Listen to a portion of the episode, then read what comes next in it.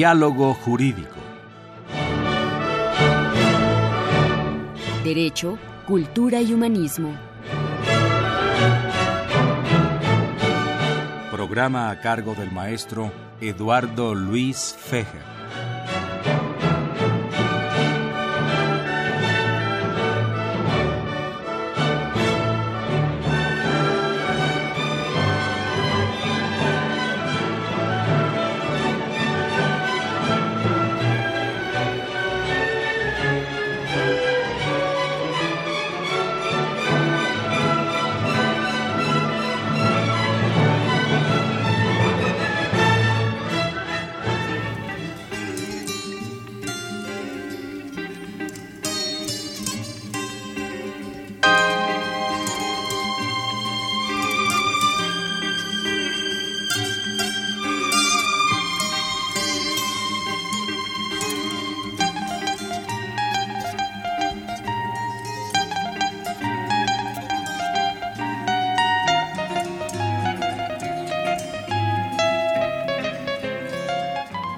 ¿Qué tal amigos? Muy buenas tardes. Los saluda Eduardo Luis Fejer en este programa grabado de la Facultad de Derecho y es un privilegio y un gusto para mí tener a tres distinguidos eh, profesionistas, historiadores y doctores en Derecho, como son el licenciado Morelos Jaime Canseco, con quien me liga una antigua amistad, hacía mucho que no nos veíamos, eh, Morelos, me da muchísimo gusto tener aquí en los micrófonos de la Facultad de Derecho, en particular de Radio UNAM. Muy bienvenido. El, gusto es para mí, doctor. Me siento muy complacido de reanudar nuestra amistad. Muchas gracias. Nos acompaña el doctor Ítalo Morales Saldaña.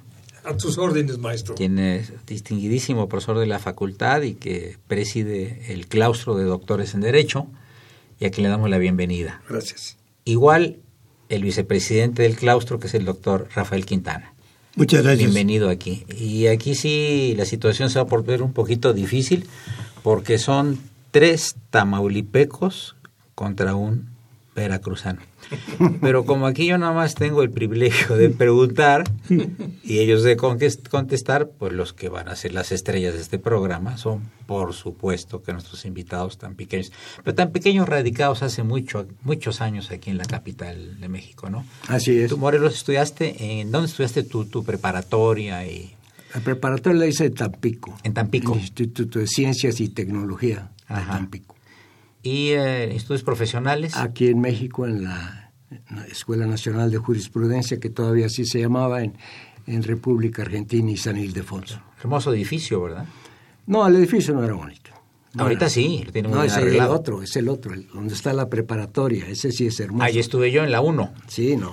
Este es, este es un edificio muy plano, muy sin chiste, que está frente a la el hermoso edificio de la Secretaría de Educación Pública. Sí, sí, Pero sí. este no tiene. Bueno, no hablemos de estética de arquitectura porque si no nos van a corregir aquí Rafael y Hugo. Hugo Italo Morales. Gracias. Eh, ¿También estudiaste la prepa en Tampico tú? Eh, También en el Instituto de Ciencia y Tecnología de Tampico, Ah, qué igual. interesante. En Tampico. Qué interesante. ¿Y el maestro Rafael Quintana? Por razones familiares, mi papá se tuvo que trasladar a la Ciudad de México. Aquí terminé la primaria y ya hice la secundaria y preparatoria aquí. Pero el sentido de provincia no lo perdemos No. ninguno de los cuatro, ¿verdad? Tengo ahí todavía familia, Sí. familiares, ¿verdad? Y yo regresaba en las vacaciones a reunirme con mis ex compañeros de primaria. Sí, Tampico trae muchas, muchas remembranzas a todo mundo, ¿no? Sí. Pero vamos a entrar un poquito en, en- en materia, amigos. Este, invitamos al, al Liceo Morelos Jaime Canseco para hablarnos un poco de, de los presidentes de México. Eh, yo quiero preguntarles a ustedes tres lo siguiente. Eh, con relación a los presidentes y a la historia de México, los mexicanos tenemos un concepto maniqueo de la historia y les voy, les voy a decir por qué. Yo a veces le pregunto a mis alumnos que son de primer ingreso, que vienen de prepa, ¿quién es el personaje que, que menos quieres tú? Hablan de Victoriano Huerta, otros de Porfirio Díaz, otros de Maximiliano, eh, otros de Miguel Miramón, etcétera, ¿no? ¿Y qué presidentes al mismo más? Pues que a Cárdenas, a fulano, etcétera, etcétera. Eh, la pregunta es, ¿estaremos viendo la historia de México, los que la estudiamos, y la conocemos, o tratamos de conocerla, un poco desfasados y juzgándola con el criterio del siglo A cosas que pasaron hace 100 años, 50 años, 70, 80 años, o si nos remontamos al siglo XIX, al XVII, al XVI, al XV, hasta con Hernán Cortés, tendremos distorsionada la imagen de la historia y tenemos prejuicios. Morelos, Jaime Canseco. Claro que está distorsionada la historia, la historia oficial Sí. siempre se hace para resaltar lo positivo y ocultar lo negativo. Entonces, nosotros no tenemos una historia que podamos, que podamos llamar verídica, es una historia inventada. Y la mayor parte de los historiadores, salvo honrosas ex- excepciones, han presentado un panorama que no es el, el- el real. Aquí los, los héroes son impolutos y los villanos son malvados por naturaleza. Eh, no, hay, no hay más que negro y blanco, no hay ni siquiera gris. Entonces, eh, es, no tenemos una historia en la que podamos confiar. Entonces, tenemos que observar lo que pasó y tratar de dilucidar o de intuir por qué ocurrió lo que ocurrió. Entonces, por ejemplo, si vamos a hablar de los, de los presidentes, a mí se, se me ocurre que podríamos empezar con, con el licenciado Emilio Portes Gil, ¿sí? después de la... Pequeño también. No, de Ciudad Victoria. Me refiero, bueno, es, es Tamaulipeco, perdón Ahora la sí. expresión. Corrijo. Son, son la- este, dos presidentes tamaulipecos ha, te- ha tenido la República Mexicana, don Manuel González y don Emilio Portes Gil.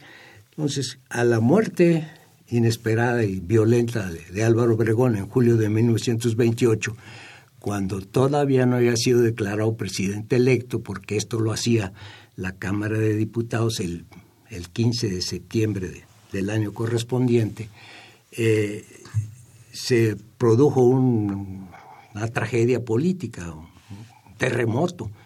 Entonces, Calles, que había heredado de Obregón el título de jefe máximo de la, de la revolución, decide que el licenciado Portes Gil, que estaba en la Secretaría de Gobernación, a quien habían traído de la gubernatura de Tamaulipas, fuera el presidente interino y que convocara las elecciones de 29. Entonces llegó el licenciado Portes Gil el 1 de diciembre de 1928 y deja el trabajo en, en abril de 1930. A él le toca organizar las elecciones más difíciles que ha habido en este país, la de el, licenciado Vasconcelos contra el ingeniero y general Pascual Ortiz Rubio. Ese es un momento muy importante, no álgido, porque álgido es frío, es un, es un momento cálido, como pocos en la historia de este país. El, el, el licenciado Portes Gil, que estaba simplemente en forma supuesta para manejar esas elecciones, que eran importantísimas, hizo tres grandes logros en su administración.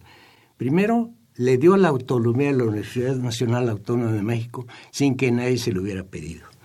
En segundo lugar, terminó el conflicto, la guerra cristera, que había empezado en 1926 y que allá le había costado muchas vidas a este país y además no las traía todas consigo el ejército nacional en que pudiera derrotar a los cristeros. Era, un, era una cosa dificilísima.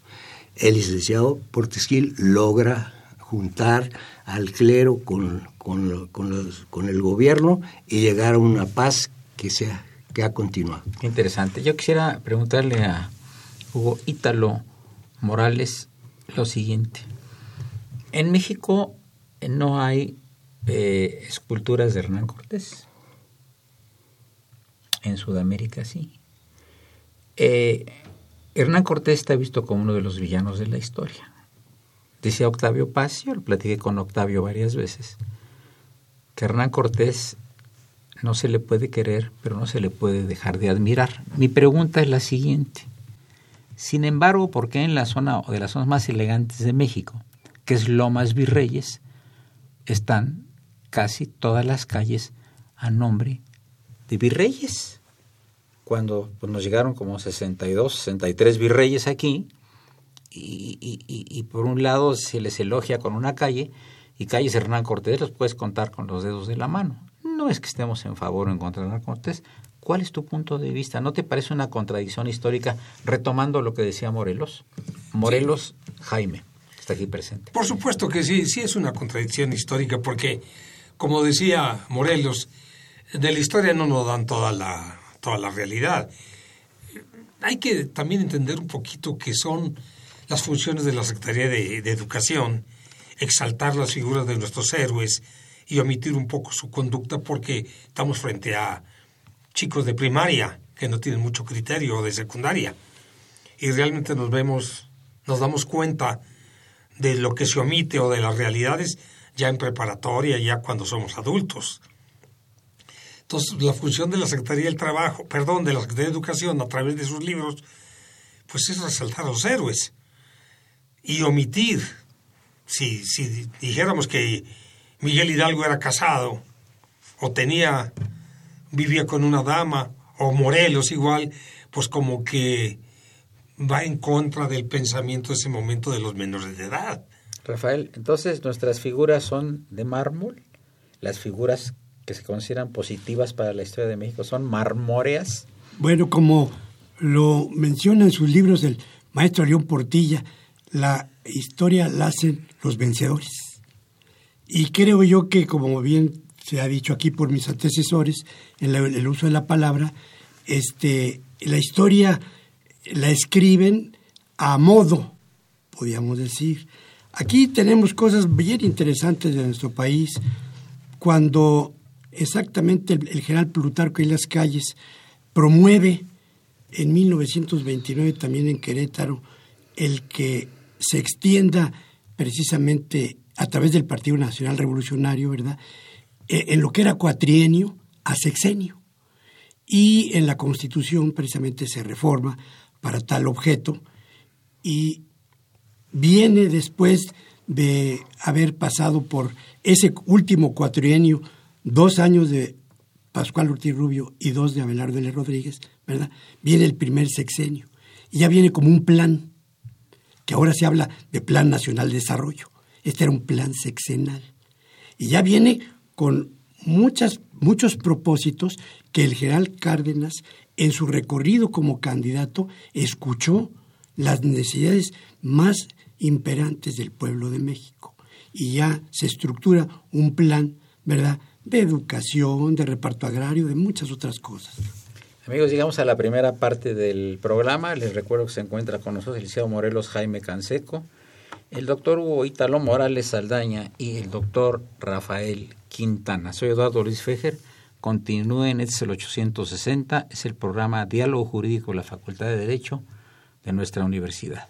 Esto es Radio UNAM. No le cambie.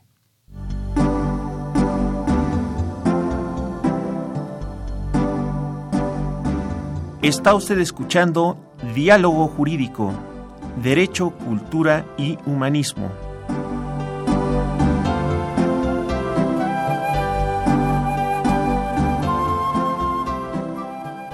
A través del 860 de AM.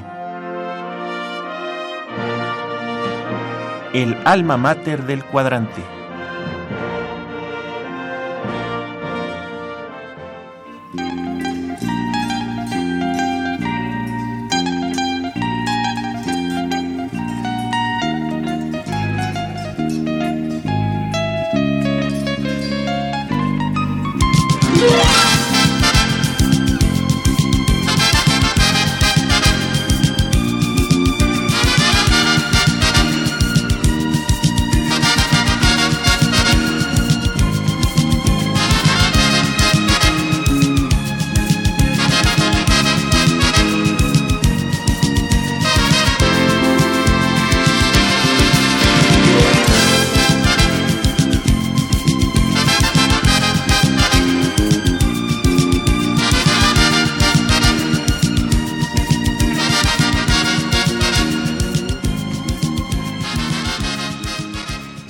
Remontamos al, al siglo XIX, eh, Morelos Jaime Canseco, ¿qué personaje te, a ti te llama la atención del siglo XIX?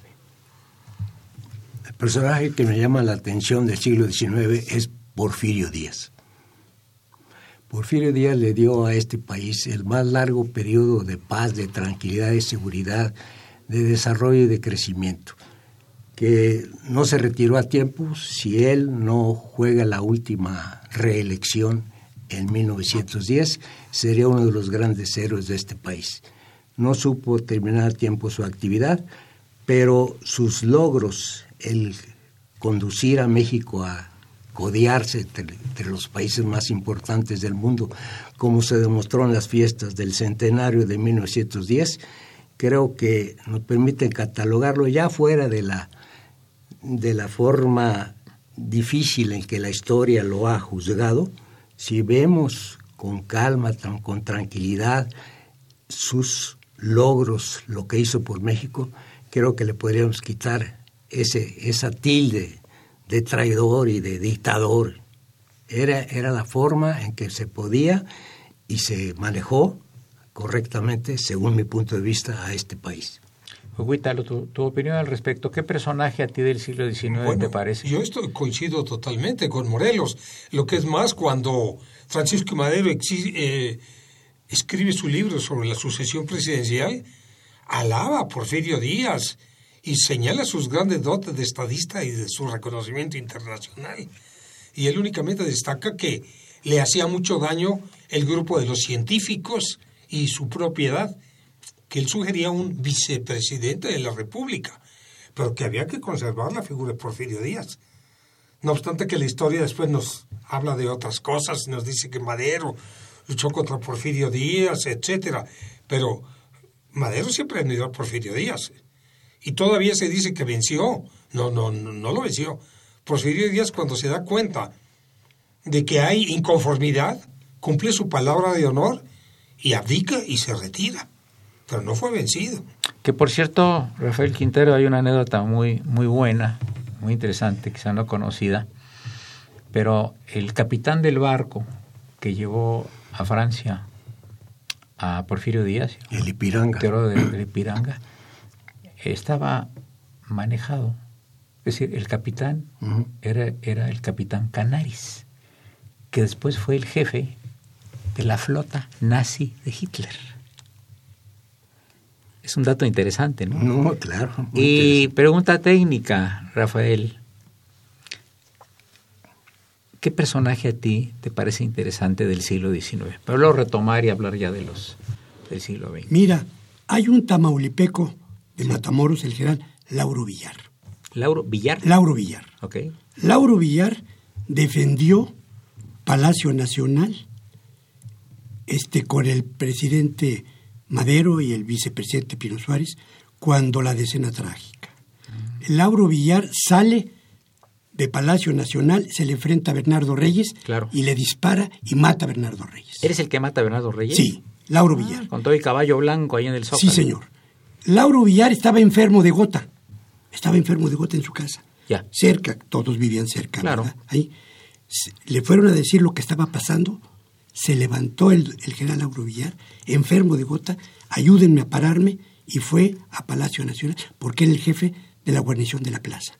Para mí es también un héroe tamaulipeco y mexicano. Morelos Jaime. Yo, yo quiero decir, sí, contradecir en lo más mínimo a Rafael, que el general Reyes, cuando se acerca a Palacio Nacional, estaba cierto y seguro de que estaban las personas que lo estaban esperando ahí con él. Entonces, para él fue una sorpresa que Lauro Villar no estaba en esa, en esa trampa, en esa sonada, en ese, en alzamiento y le desarrejó, el, el tiro en la cabeza y lo dejó tendido. Pero Bernardo Reyes se acercaba teniendo la seguridad de que el palacio estaba cubierto por gentes que lo apoyaban a él. Ahora, eh, siendo una gente tan cercana a Porfirio Díaz, Bernardo Reyes, con una gran trayectoria militar, gobernador de Nuevo León. Excelente. Sí, reconocido, gran personal y demás. ¿Por qué no pensó en él Porfirio Díaz? Bueno, acuérdate que Porfirio Díaz estaba controlado y dirigido por los científicos de los que no formaba parte Bernardo Reyes. Bernardo Reyes era un hombre de armas, pero era un gran administrador, como lo demostró en, en Nuevo León. Nuevo León, con él se establece la fundidora Sí. y la cervecería y empieza el crecimiento espectacular de esa ciudad. Pero cuando él aspira, porque siempre aspiró a la presidencia de la República, y don Porfirio estaba dispuesto a no ceder la presidencia a nadie, porque se, se le envaneció el poder, y además influido por los, por los científicos, de luego por Ives Limantur, que también quería la presidencia, despachan a don Bernardo hacia Europa cuando todo el mundo quería que él fuera el vicepresidente, el candidato a la vicepresidencia con, con el, general, pero él, prefiere, prefiere a, otro elemento. Y, y entonces don Bernardo Reyes se va y cuando regresa pues ya había perdido mucho en, el pues, en el grupo que lo apoyaba, que era inmenso. Y es que la política siempre hay un momento en que la, persona que está cerca del pueblo y del poder tiene la oportunidad, pero si esa oportunidad se pierde, es muy difícil que, que pueda regresar. Eh, hay muchos libros, Hugo Italo Morales, eh, hablando bien de la figura de Díaz y quizá muchísimos más hablando mal. Eh, estamos en presencia de lo que estábamos comentando hace un rato de nuestro sentido maniqueo de la historia, de no reconocer cuando las gentes, pues todos son de luces y de sombras, no hay ninguno que sea de mármol completo, siempre tiene algún detallito. ¿Qué opinas, Huguítalo? No, yo, yo estoy totalmente de acuerdo con ustedes. Porfirio Díaz fue un gran presidente. Su gravísimo error, que la propia historia y su amigo lo indican, es no haberse retirado a tiempo. Como dice Morelos, si él en la, en la última reelección la hubiera cedido, ahorita lo tendríamos al gran héroe nacional como Benito Juárez. Pero no lo supo hacer a tiempo. Mira, eh, este Rafael Quintana, en, en Oaxaca sí lo consideran héroe nacional. En Oaxaca hay una avenida enorme, Porfirio Díaz. Hay muchísimas calles Porfirio Díaz, fundaciones Porfirio Díaz, ¿no? Claro, era oaxaqueño. Ahora, hay una reflexión que yo hago que es muy interesante. Eh, Benito Juárez y Díaz no se llevaban. Ahí está el plan de la Noria, donde Porfirio Díaz quería que ya no se religiera Juárez. Sin embargo, se puede apreciar pues la, la visión que tenía Díaz de haber ensalzado al que era su enemigo político, haciendo el, el, el, eh, el hemiciclo a Juárez, gran monumento, eh, el, eh, pues todo lo todo lo que tenía que ver el teatro los teatros Juárez en toda la República las calles Juárez no o sea no es muy usual que a tu enemigo lo ensalces. Normalmente lo borras hasta de la historia. ¿cuál es tu opinión Rafael? Bueno, es que se le reconoce al, a, a, este, a Porfirio Díaz como el coronel Porfirio Díaz Sí. cuando estuvo precisamente en las batallas, ¿verdad? De en Puebla. Y por eso hasta aquí en la alcaldía de Benito Juárez hay una calle, pero es coronel. Porfirio Díaz. Claro, claro. Sí, ese es el reconocimiento que se le ha hecho como militar y como patriota al defender al país, ¿verdad? Ante las fuerzas extranjeras.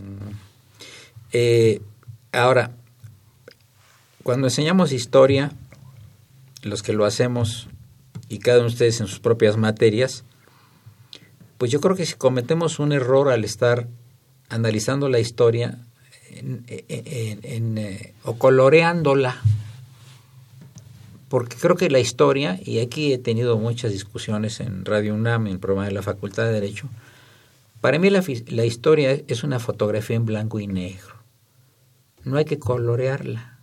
Por ejemplo, Morelos Jaime, algún presidente de la República que ustedes recuerdan odiaba a Agustín de Iturbide y lo quitó como consumador de la independencia, porque el presidente odiaba a Iturbide. Ahora, ¿es correcto hacer esto con la historia? Bueno, con la historia se pueden hacer muchas cosas. ¿no? Y esta es una, esta es una de ellas.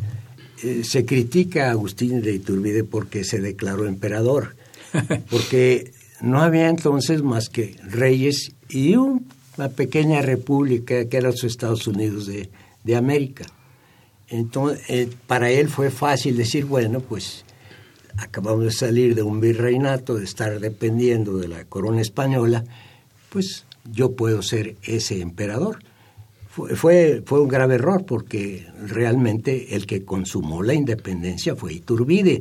Le haya gustado o no le haya gustado a ese presidente que lo vetó, eso no lo puede negar nadie. Sin Iturbide no hubiera habido independencia, hubiera tardado muchos años más. Eh, y se le critica que se hizo emperador, si no había de otra. Después, después los, los americanos, con la influencia de, de, Joel Poinsett, ¿verdad? un sinvergüenza virginiano, establecen una constitución similar a la de Estados Unidos y, aparece aquí la República. No es que esté yo contra la República, pero tampoco hay que denigrar a, a Iturbide. Ese es mi punto de vista, muy personal. Huítalo, Rafael. yo, yo coincido totalmente. La historia no la relatamos en la forma como se desarrolló efectivamente, sino hacemos los relatos que conviene en un momento al gobierno o a la propia etapa en que estamos indicando. Señalados con mucha precisión al principio, vamos en contra de Iturbide, contra Maximiliano, que lo traen los conservadores y era el más liberal de, de, de Europa, vamos en contra de Santana, que ¿por qué entonces lo religieron tantas ocasiones en el poder? ¿Por qué lo mandaron a llamar si era tan malo? Estamos contra Porfirio Díaz, o sea, los relatos se, se dan según las circunstancias históricas y no se dice toda la realidad del hombre y de la persona. Rafael, entonces entra la subjetividad del historiador aquí. Pues sus sí. filias y sus fobias. Sí, porque muchas veces no, no nos ponemos precisamente en el momento de la historia que en esas circunstancias, como bien dice Huítalo, ¿verdad?, estaban eh, realizándose, ¿sí? Es muy difícil el poder calificar ahora, ¿verdad?, este, lo que pasó en esos momentos, que era el principio de, la, de un país, de un México.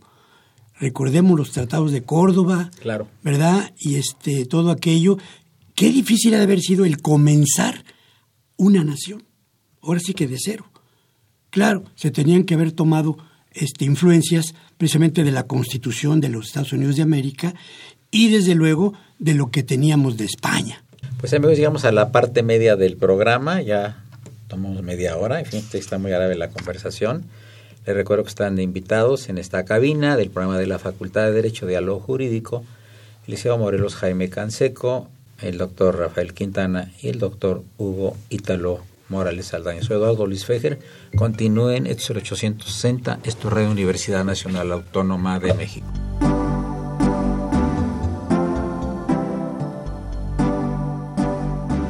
Está usted escuchando Diálogo Jurídico, Derecho, Cultura y Humanismo.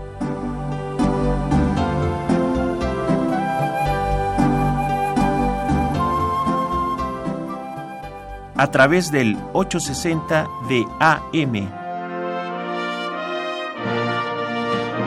El alma mater del cuadrante.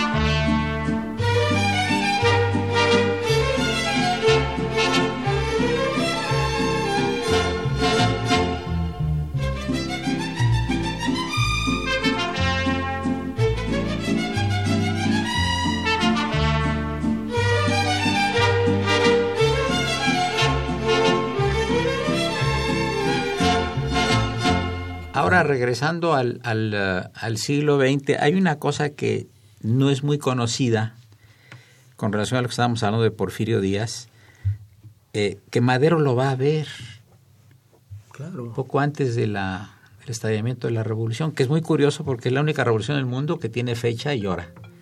Vamos a levantarnos en armas contra don Porfirio Díaz el 20 de noviembre de 1910, de 1910 eh, a las 6 de la tarde, ¿verdad? Sí, así es. Pero eh, sí hay una, hay una, hay una, una entrevista que no es muy conocida en sus términos entre Madero y Porfirio Díaz.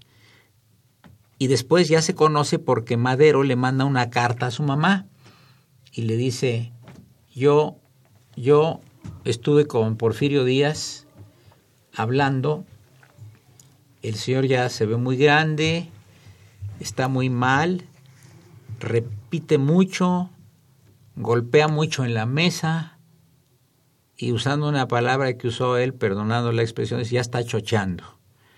Y yo le estaba dando mis razones, decía Madero, en la carta que le escribió a su mamá.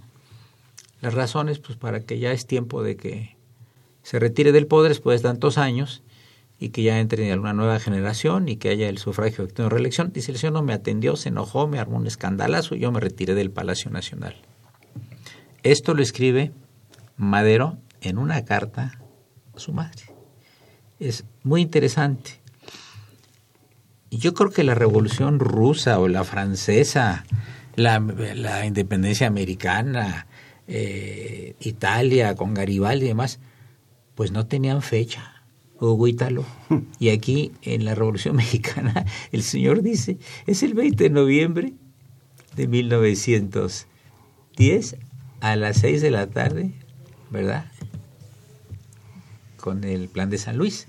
Que además si lo leen ustedes, el, plan, el plan de San Luis, si lo leen, está fuerte, ¿eh? Porque es una llamada a tomar las armas y a fusilar al que se ponga en contra y no es una cosa muy sencilla, pensando en la figura que hay del apóstol Madero, que era una excelente persona, de buena fe, y cometió quiso el error de no licenciar a la parte alta del ejército de don Porfirio Díaz. Morelos Jaime cansé con uso de la palabra. Bueno, el presidente Madero, tan Sí. ensalzado, Sí. para mí era un hombre ingenuo. Sí, Era un hombre que, que lo mandaron a estudiar a Francia, su, su abuelo don Evaristo, y lo único que aprendió fue a- al vals y las teorías de Kardec. O sea, era espiritista. Él se comunicaba con, con, Juárez, se comunicaba con, con Montfort, se comunicaba con todo el mundo a través del espiritismo. Una gente así, pues no tiene una, una, un, un valor histórico ni político. Y, lo demuestra porque su actuación como presidente, que es uno de los presidentes que ha llegado con más popularidad, pues no, no supo imponerse y hacer un gobierno firme y sólido. Titubeó con, con Zapata, eh, titubeó con, con Pascual Orozco, no, no supo afianzar el poder y controlar el país, y por eso fue que sucedió lo, lo que sucedió. El, general Huerta, que es el que había derrotado a, a Orozco, eh, lo pone al- a, a que le cuide su- sus, problemas en cuando la decena trágica y ya saben lo que ocurrió, Huerta lo, lo traiciona, usurpa el poder y lo asesina. Pero es que Madero es, es, es un héroe eh, estilizado, un héroe sofisticado, un héroe que, que no tiene bases ni, ni, ni estímulos para ser el héroe que ahora lo hemos reconocido. la opinión de Huítalo y de Rafael, por favor. Bueno, yo no tan solo coincido con Morelos, sino Hay que, hay que aclararle al, al público que el nombre de, del maestro es Morelos Jaime Canseco, porque si estamos hablando de Porfirio Díaz, van a pensar que nos estamos refiriendo a don José María Morelos y Pavón. No, por favor, señores del auditorio, el único Morelos que hay en esta cabina es Morelos Jaime Canseco. Cuando nos refiramos a Morelos, es al presente, no al autor de los sentimientos de la nación que tiene todo nuestro respeto. Por favor. Sí, yo, yo coincido contigo Y, lo que es más, yo expreso algo que a mucha gente le molesta. Para mí no existe la revolución mexicana como tal, porque la revolución es un cambio de estructura política y de forma de gobierno. Y Madero nunca buscó ni el cambio de estructura política ni el cambio de gobierno. Quería nada más quitar a Porfirio Díaz y ni siquiera al principio que quedarse él, no. Poner otra persona. El pueblo lo elige después de Vázquez Gómez. Entonces, ¿dónde está la revolución cuando seguimos bajo el mismo sistema, bajo los- el mismo gabinete, bajo un nuevo presidente, nada más un nuevo hombre? Entonces, la pregunta era, ¿quería Madero una revolución o quería únicamente desplazar a Porfirio Díaz? ¿Cómo lo consiguió? Rafael Quintana. Bueno, es que en esos momentos de tantos años de presidente del general Díaz, el pueblo de México necesitaba también ya y anhelaba precisamente un cambio de, como dice el doctor Huitalo, ¿verdad?, al respecto de un, una persona que fuera dirigente del país. Creo yo que se dio prácticamente, como se dice vulgarmente, caldo de cultivo, ¿verdad? Todas esas situaciones, acordémonos de Cananea, acordémonos de Río Blanco, ¿verdad? Y todas esas situaciones, ¿verdad? Y el poder de los científicos que tenían con los gobernadores de los estados, ¿verdad? Los jefes políticos en los estados, etcétera. Todo eso agotó precisamente a ese sistema de, del presidente Díaz, que indudablemente, como al principio de la conversación, el, el licenciado Jaime Morelos Canseco nos da todo un panorama de las obras del general Díaz, ¿verdad? Que todavía hasta la actualidad las tenemos en vigor. Y que desde luego los ferrocarriles, el telégrafo, simplemente los medios de comunicación que abrió precisamente el, el general Díaz. Esa sería mi opinión al respecto. Eh, eh, ¿Cuáles serían los motivos por los que después de tantos años no se ha traído, no se han traído los restos, Morelos Jaime Canseco de Porfirio Díaz? Bueno, como Porfirio Díaz es el paradigma de la opresión, de la dictadura, los regímenes revolucionarios o postrevolucionarios han determinado que no es correcto que venga que vengan los restos del general a México. Yo creo que ya están aquí. Yo creo que la señora los trajo y están en, en Oaxaca. Esa es una opinión personal y que he compartido con algunas con algunas personas. Pero lógicamente entró subrepticiamente, nadie sabe que están, pero reposan en una iglesia de, de Oaxaca, el lugar tan querido por don Porfirio Díaz. Pero no tiene ninguna placa que lo... No, no, no, absolutamente. Es un poco con lo que pasó con Evita, ¿no? Que, que mandaron el cadáver a, lado. Italia y que tuvo una, una, una muerte muy azarosa porque se convirtió en un cadáver viajero que además la violaban los eh, soldados que la custodiaban, Evita Perón, y le cortaban un dedo y eh, una cosa eh, realmente, realmente trágica y, y espantosa. Pero regresamos con eh, Jaime Canseco y seguimos después de don Emilio Portes Gil. ¿Qué ocurre con la historia de México y con los presidentes? Bueno, otra cosa que se me quedó en el tintero es que don Emilio Porchil es realmente el que empieza en serio el reparto agrario.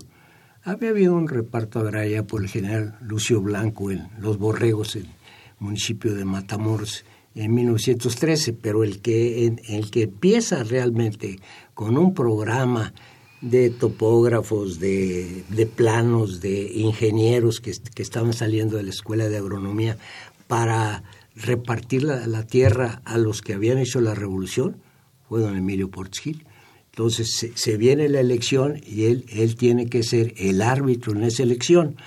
Hay personas que dicen que esa elección en la que contendieron José Vasconcelos y don, y don- don- Pascual Ortiz Rubio, uno de Michoacán y, y el otro de Oaxaca, por cierto, otro oaxaqueño más, eh, muchos dicen que ganó la elección Vasconcelos. No es cierto y es fácilmente demostrable.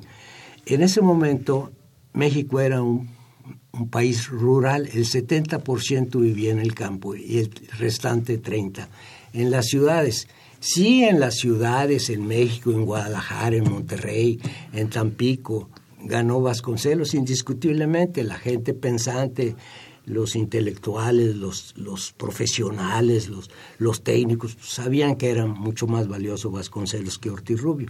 Pero el voto, el voto estaba en el campo, el voto verde, y el 70% de, de los campesinos tenían esperanza de tener un pedazo de tierra. Y por decir, había empezado a, a repartirla. Entonces todos esos votaron por, por, Ortiz Rubio.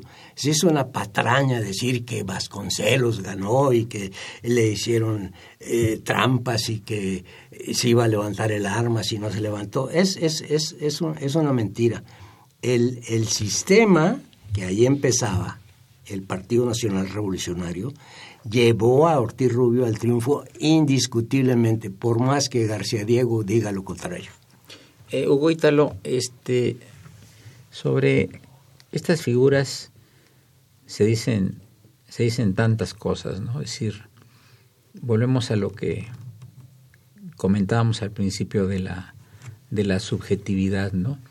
Eh, pero Vasconcelos eh, tiene una parte oscura, la última de su vida, porque se vuelve pronazi, recibe dinero de la embajada alemana, nace aquí en México, dirige una revista terrible que se llama Timón, y todo lo que era el gran escritor y el gran filósofo y todo lo demás, pues eh, eh, de momento queda opacado por esta, esta actitud. Es decir, eh, puede haber en una dos o tres personalidades. ¿Por qué el gran filósofo, el gran pensador, el hombre tan inteligente, el que llevó bien la educación pública en México, de repente se, se hace empleado de un sistema nazi fascista y así termina sus vidas, su vida. ¿Cómo ves? Bueno, recordemos que nuestro país durante largo tiempo fue germanófilo, no nazista precisamente. O sea, sí había claro, claro. una admiración por eh, el país germano. Y recordemos también que en las primeras ocasiones que llega al poder Hitler, pues las naciones como Inglaterra, como Francia, como Estados Unidos, no eran enemigos de Hitler. Lo alababan. Exactamente, lo alababan. O sea, lo consideraban que era una figura que podía llegar a grandes empresas. Entonces, es el tiempo en que Vasconcelos pues, se adapta a una figura que el resto del mundo estaba coincidiendo con él. La figura de Hitler, el desprestigio, surge ya cuando se da a conocer públicamente el ataque a los judíos, cuando se da públicamente los campos de concentración judíos. Es cuando el mundo se entera de lo que está ocurriendo. Pero el problema es de tal naturaleza que todavía en la historia actual hay muchos grupos que dicen que no existió el holocausto. Sí. Y hay muchos grupos nazistas o neonazistas en el propio Estados Unidos, que fue el vencedor de Alemania. Claro, sí, sí, sí, sí, sí. La opinión de distinguido tamaulipeco como Rafael. Gracias. Yo, yo coincido con mis antecesores en la palabra, en el uso de la palabra. Pero yo quisiera irme de nuevo a los presidentes de México y que tenemos que dar un reconocimiento a un Plutarco Elias Calles que juntó a todas las fuerzas caudillistas del tiempo para hacer el Partido Nacional Revolucionario y que hubiera paz, entre comillas, ¿verdad?, en México en aquel entonces. Crea el Banco de México con su primer director, Manuel Gómez Morín, que no era de la misma forma ideológica de pensar que el señor presidente, pero el señor presidente reconoce a un hombre, ¿verdad?, como Manuel Gómez Morín. Y también se crean los bancos de desarrollo, el Banco de Crédito Ejidal, sí, sí, sí. etcétera, ¿sí? Nacional Financiera ya posteriormente, ¿verdad?, que son bancos de desarrollo para la industria. Es el México que se le llamó el México moderno, después de la Revolución Mexicana. Perfecto. Y se ponen precisamente los primeros escalones para llegar al desarrollo que hemos tenido en el país. Continuamos unos momentos más, amigos. Se encuentran el doctor Hugo Ítalo Morales, el doctor Rafael Quintana, el licenciado Morelos Jaime Cancel. Continúen, es el 860. Esto es Radio UNAM. Gracias.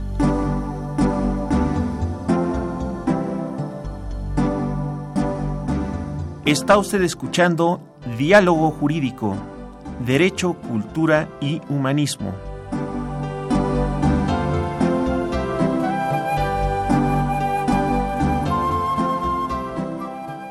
A través del 860 de AM. El alma mater del cuadrante.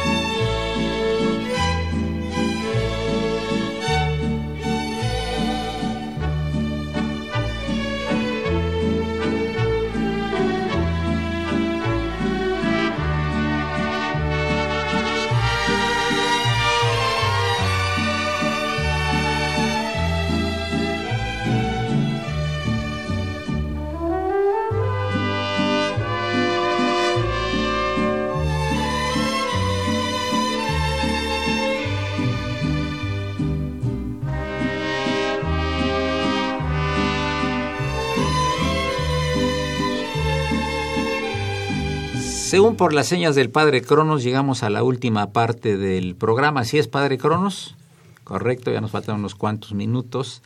Eh, iba a hablar eh, Morelos Jaime Canseco sobre pues un gran presidente, creo que tirios y troyanos están de acuerdo con eso, que es don Lázaro Cárdenas del Río.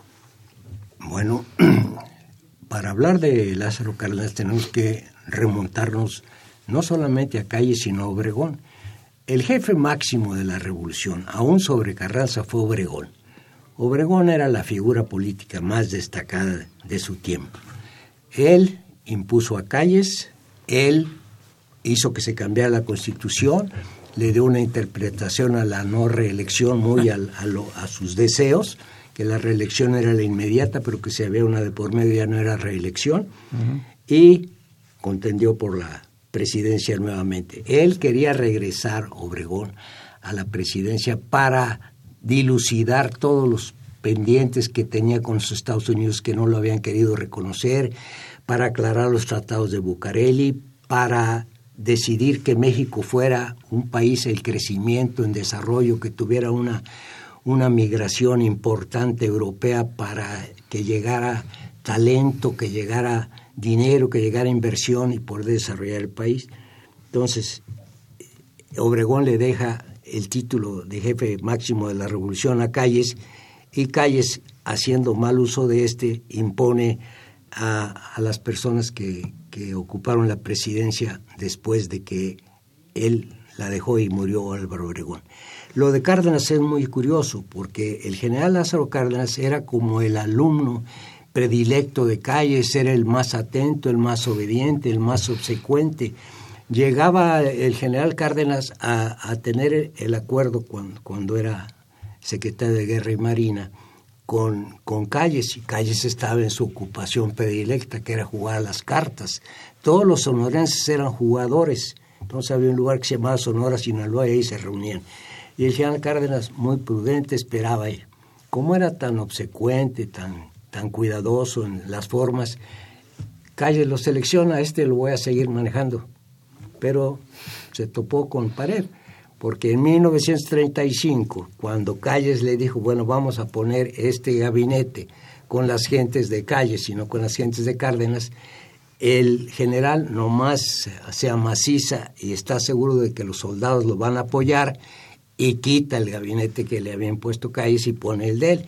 Y ahí empieza el, la diferencia, el malentendido entre ambos generales, y en 1936 simplemente lo manda al exilio con Luis N. Morones, que era el líder de los trabajadores en aquel tiempo, y, y con el, el ingeniero aquel de Chihuahua y, y un señor de, de, Guanajuato. Los manda al, al, al exilio y impone su voluntad y además establece el sistema político mexicano.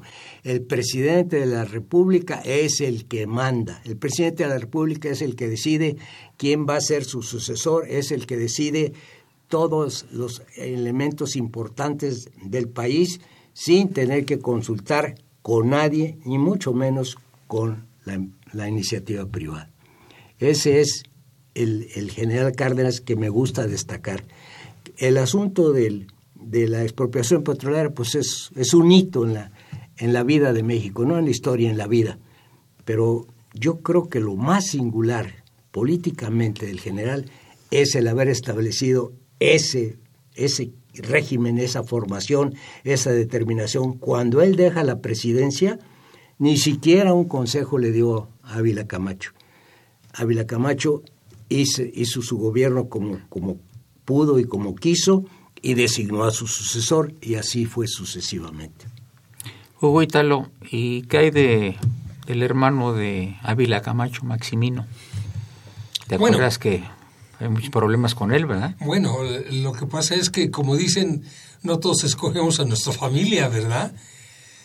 Maximino Ávila Camacho tenía otra forma de pensar y de actuar en relación con su hermano, lo cual le causó tantos problemas que actualmente llamamos a esa figura los hermanos incómodos, ¿verdad?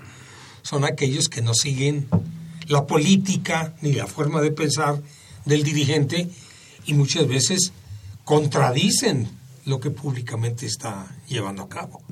Rafael, y parece que no había muy buena relación o no, no veían con buenos ojos los Estados Unidos a Cárdenas por su tendencia un poco hacia la izquierda, ¿no? Hablaba de eso mucho. Sí, desde luego que el general Cárdenas sí tenía una corriente que se le llamaba de izquierda, ¿verdad? Porque fomentó mucho precisamente la educación socialista, ¿sí? Este, también él, desde luego desde el punto de vista cultural, apoyó a Diego Rivera para los frescos de la Secretaría de Educación Pública, a Orozco también, ¿verdad? A Siqueiros, y todas esas gentes que eran, ¿verdad?, de tendencia ideológica, ¿verdad?, este, que se le llamaba de izquierda. Y desde luego, pues, este, eh, el propio general Cárdenas, eh, al formar su gabinete también, ¿verdad?, tomó personas, ¿verdad?, Las, los, los perfiles, como se le llaman ahora, ¿verdad?, de personas que fueran más de izquierda. Yo quisiera retomar algo al respecto. Eh, el Instituto Mexicano del Seguro Social, ¿cómo es que se fundó? Viene una idea precisamente del general Álvaro Obregón, que iba a ser el Instituto Nacional del Seguro Social. Pero viene toda la cuestión verdad política que no les permitió, viene después este, que llegamos con el general Cárdenas y García Telles, el liceo García Telles era su secretario de Gobernación y le indica que fuera haciendo un proyecto al respecto. Se quedó el proyecto al respecto y el general Ávila Camacho cuando llega a la presidencia es cuando le pide al liceo García Telles que él fuera el primer director del Instituto Mexicano de Seguridad Social con ese proyecto que ya traía. O sea, es, es para cumplir con el artículo 123 de nuestra Constitución de 1917. ¿sí? Entonces, cada, cada presidente, como bien eh, lo decías tú, tiene blanco y negro, ¿verdad? Luz y sombra. Podemos llegar con Ávila Camacho también, que él da el, el decreto expropiatorio de los ejidos donde ahorita se encuentra la ciudad universitaria. Él por la guerra, la Segunda Guerra Mundial y por los problemas que había económicos, no pudo empezar a construir la ciudad universitaria, pero estaba el decreto de expropiación. Llega el licenciado Miguel Alemán y aquel hombre que se dice que el primer presidente civil, con el paréntesis de Emilio Portes Gil, ¿verdad? Llega y crea la ciudad universitaria, que se le criticó mucho que iba a ser un elefante blanco, ¿verdad? Y ahora ya no cabemos. Se tiene que hacer campus fuera de la ciudad universitaria. Sí, sí. Pues amigos, el padre Cronos nos está diciendo que se ha llegado el término de del programa. Yo agradezco mucho al padre eh, eh, Cronos y a quien se encuentra en los controles, el señor Ferrini. Nuestro agradecimiento por habernos eh, hecho la producción del programa. Mi agradecimiento y reencuentro gratísimo con el señor Morelos Jaime Canseco. Estimo muchísimo tu presencia en estos micrófonos y tus valiosos comentarios. A mí me da mucho gusto haberte acompañado en esta plática, en esta charla tan interesante entre tres grandes conocedores de la vida política de México. Que son ustedes tres. Eh, doctor Hugo Ítalo Morales, muchas gracias por tu presencia. Presidente del claustro de doctores en Derecho, muy, muy bien impulsado el claustro por el doctor Muchas gracias. por el doctor este Contreras Bustamante, nuestro digno director, ¿no? que ha impulsado esta institución Claro y que tú que le has sí. llevado Muy, muy a gran apoyo hemos recibido. Sí, y muy buen, eh, la has llevado a muy buen puerto y sigues llevándolo a varios puertos porque se han hecho cosas sumamente interesantes. Igual el vicepresidente del claustro, el doctor Rafael Quintana, que le agradezco mucho su presencia y comentario. Soy Eduardo Luis Fejer, es el 860, estoy Radio Universidad Nacional Autónoma de México.